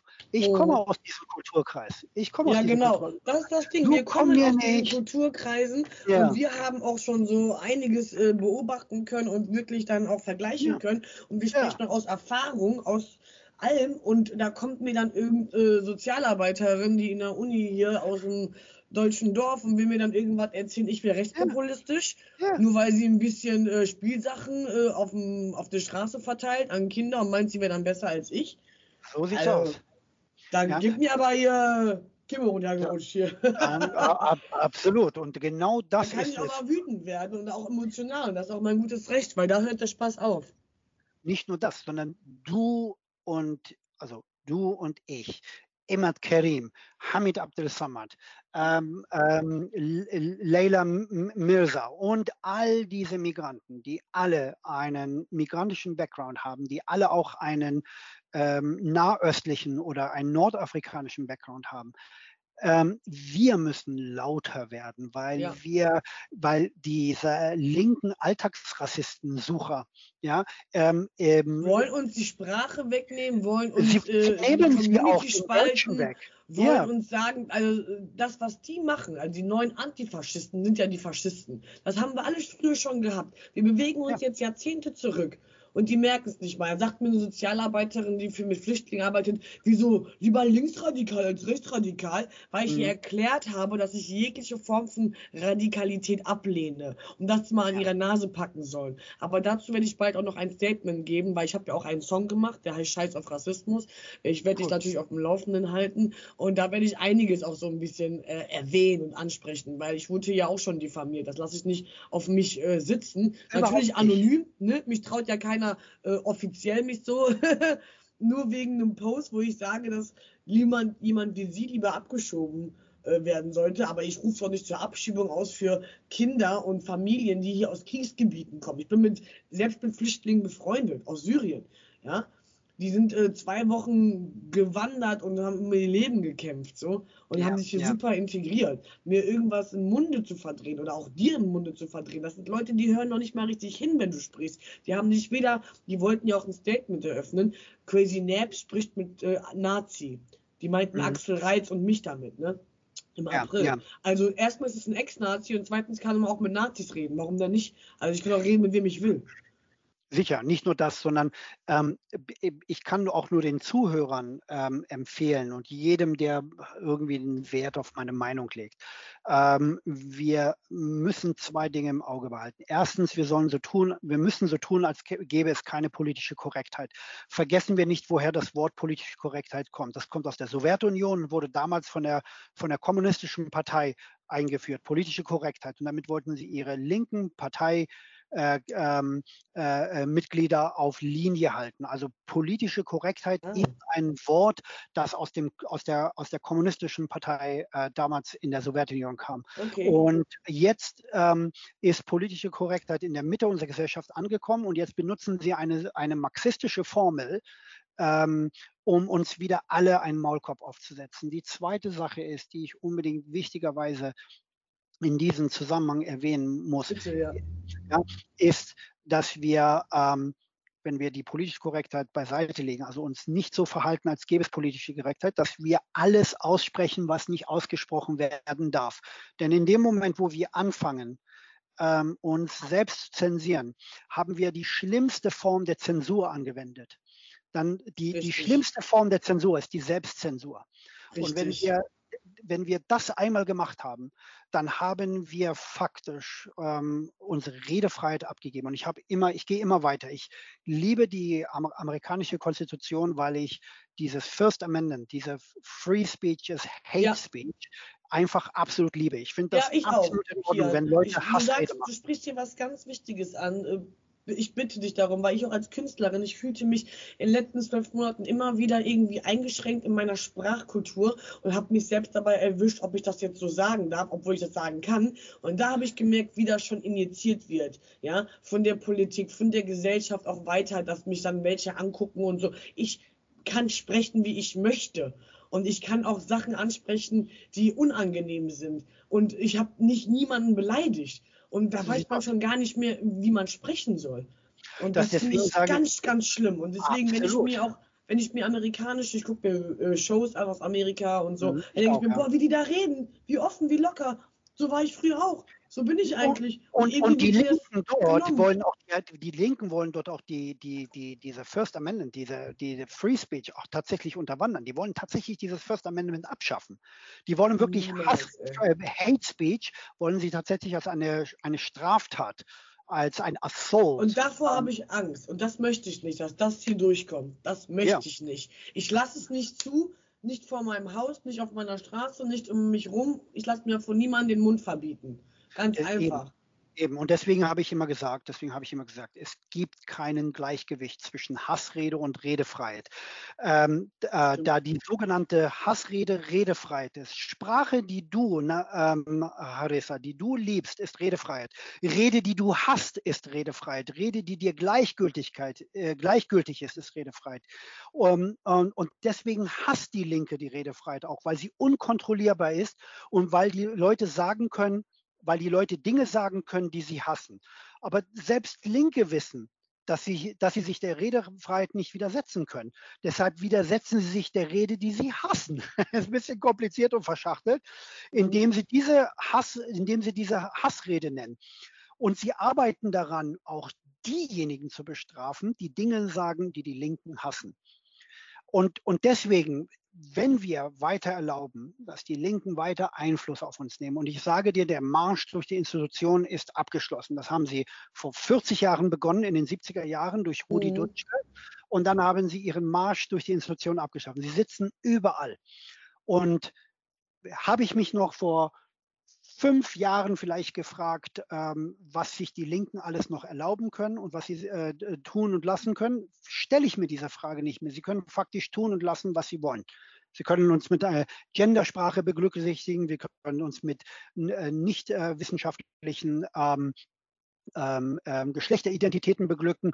Sie ähm, ähm, wollen äh, neue Spielregeln für die Gesellschaft auf, ähm, ähm, ansetzen.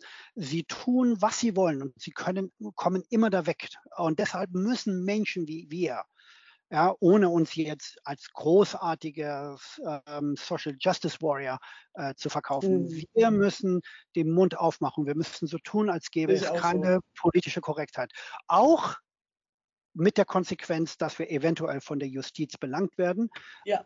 von, von den entsprechenden Institutionen ähm, ähm, geächtet Diffamiert werden. werden, so wie ich, Richtig. geächtet, genau. Es spielt für mich, und es absolut, es spielt keine ich Rolle für mich. boykottiert für einen Auftritt letztes Jahr Oktober, aufgrund meiner politischen. Äußerung bei Facebook. Fein, und das ist gut so. Ja. Es ist gut so. Wir, wir sind die politische Opposition. Und uns, wenn wir anfangen, uns zu kümmern, was die Barbaren brüllen, ja, dann werden wir hier keinen Schritt nach vorne kommen. Wir tun so, als wenn es keine politische Korrektheit gibt. Und nur so äh, sensibilisieren wir ähm, unser Umfeld. Und wenn wir uns selbst zensieren und uns zurückhalten und Angst davor haben, dass uns die paar Euro ähm, äh, verloren geht, weil wir unseren Job verlieren oder weil wir sonst irgendwelche anderen Probleme haben äh, durch unsere Free Speech, dann sind wir nicht diese Opposition, die wir vorgeben zu sein.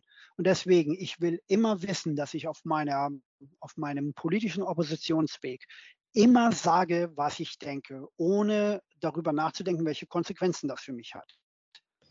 Ja? Genau. Und das spielt für mich eine große Rolle. Und deswegen werde ich niemanden gestatten, meine Sprache zu zensieren. Und das hat mich oft meinen Kopf auf in den Sozialmedien äh, gekostet. Mm, das glaube ich YouTube dir. zensiert, bei Twitter für Ewigkeiten ausgeschlossen, äh, bei Facebook permanent ähm, äh, gemobbt durch den Algorithmus und vielleicht durch ähm, echte, lebendige Zensoren ähm, hinter Facebook. Ähm, ich habe einen hohen Preis dafür gezahlt. Ich habe immer noch keine große Followerschaft, obwohl ich die mal hatte am Anfang. Mhm. Warum? Weil ich immer wieder rausgeboxt werde. Wir müssen, gerade wir, wo wir nicht so ganz biodeutsch sind, wir können uns hier hinstellen und wir müssen das auch sagen. Und wir brauchen auf niemanden Rücksicht nehmen. Wir zeigen den Deutschen wieder deutsch zu sein. genau. Ich bin stolz, ein Deutscher zu sein, ist überhaupt kein Problem für mich.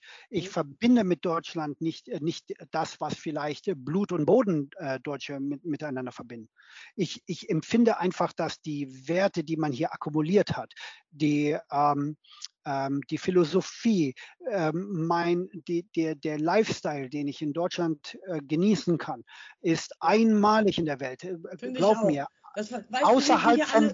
Kian, weißt du, wie die hier alle immer am Meckern sind? Die haben gar keine Ahnung, wie es in England ist oder in Nordafrika oder ich kenne auch andere Länder, wo Menschen wohnen, die ich kenne, so, dass sie es hier so gut haben. Die sind nur am Meckern gegen den Staat und das, hier muss keiner auf der Straße leben. Hier muss keiner auf der Straße leben. Ja, und die sind nicht, nur am Meckern. Das, nicht nur das, außerhalb von Westeuropa herrscht absolutes Chaos in der Welt. Natürlich. Ja, Absolut. Du kannst dich glücklich schätzen, dass du hier ein Telefon ist, nehmen kannst. Du kannst die Polizei das rufen, hier, nicht, nicht von wegen White Privilege.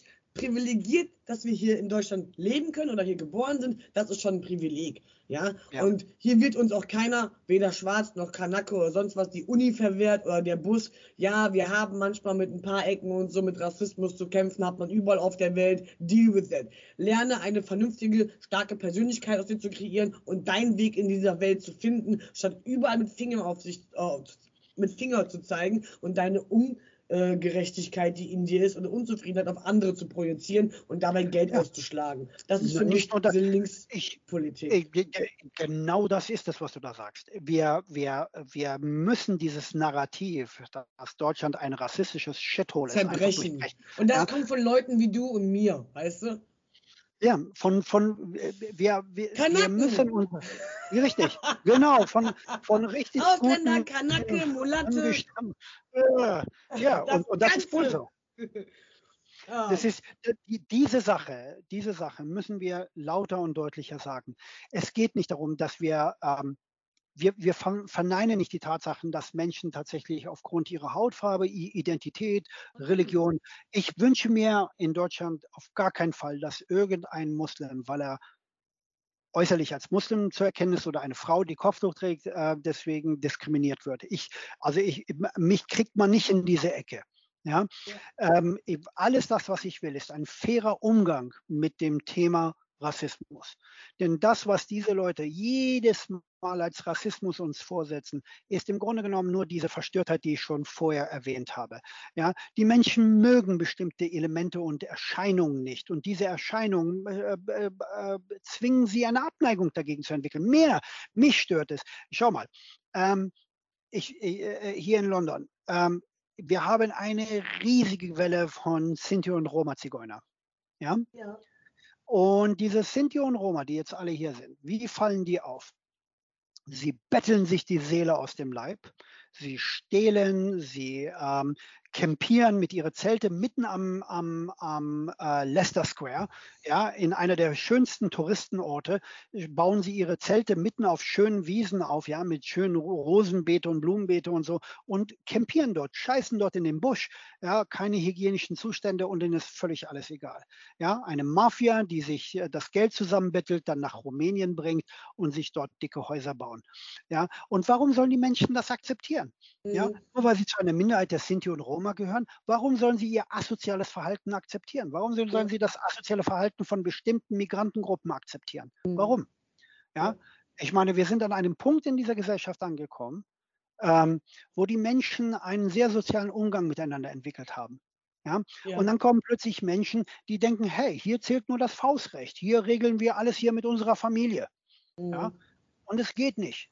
So funktioniert das nicht. Und deswegen ja, genau müssen wir an einem Punkt ankommen, wo wir einfach mal ehrlich miteinander umgehen müssen, wo wir sagen müssen, hey, reicht es nicht langsam, dass wir diese, dass wir Menschen aus, aus Afghanistan, Irak und Syrien und so etwas bekommen, die im Grunde genommen ja gar nicht als politische Flüchtlinge kommen, die tatsächlich einfach nur mit der Welle von Kriegsflüchtlingen, die es ja, auch stimmt. gibt, ähm, einfach nur sich, sich, sich, dazwischen drängen und dann hierher kommen, aber einen Haufen Scheiße hier anrichten. Und wir können ja auch nicht alle retten. Also da können wir nochmal streiten über alle anderen das europäischen Länder, die ganz simpel sagen, nein, so, ne? Und ihren Film fahren äh, und äh, aber das ist ja nochmal so ein Thema für sich. Jetzt erstmal nochmal zu Kian. Äh, kannst du nochmal sagen, wo man dich überall finden kann und deine Social Medias? Okay, also man kann mich finden auf Facebook, man kann mich finden auf Twitter mittlerweile. Irgendwie hat Twitter mir erlaubt, da einen Account wieder aufzumachen, nachdem sie mir ein Jahr lang das verwehrt hat. Ähm, ich bin erstaunlicherweise jetzt auf Instagram und kann dort auch ähm, meine Beiträge veröffentlichen. Ähm, also ich habe jetzt drei Accounts. Aber du ähm, hast auch einen Blog, ne? Ja, ich habe auch eine Webseite. Ja. Ähm, ich glaube, meine Webseite heißt religionskritikislam.com. Mhm. Sehr, sehr spannende Seite. Kann, kann, ich euch nur empfehlen, Leute. Danke. Followt ihn da überall.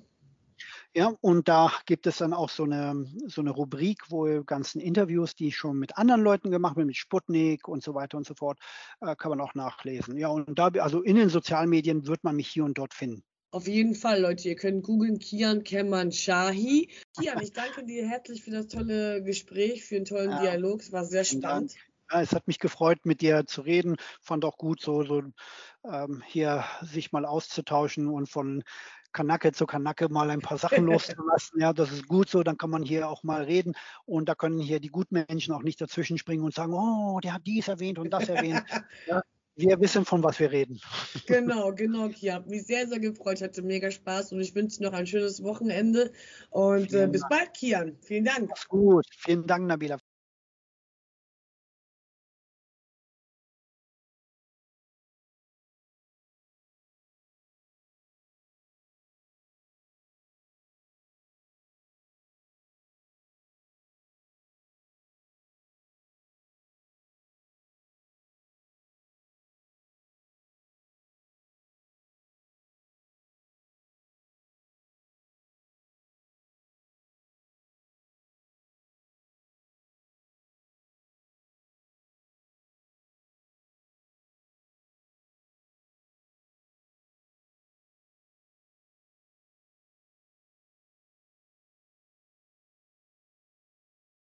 Wow, einer von 80 Millionen. Millionen.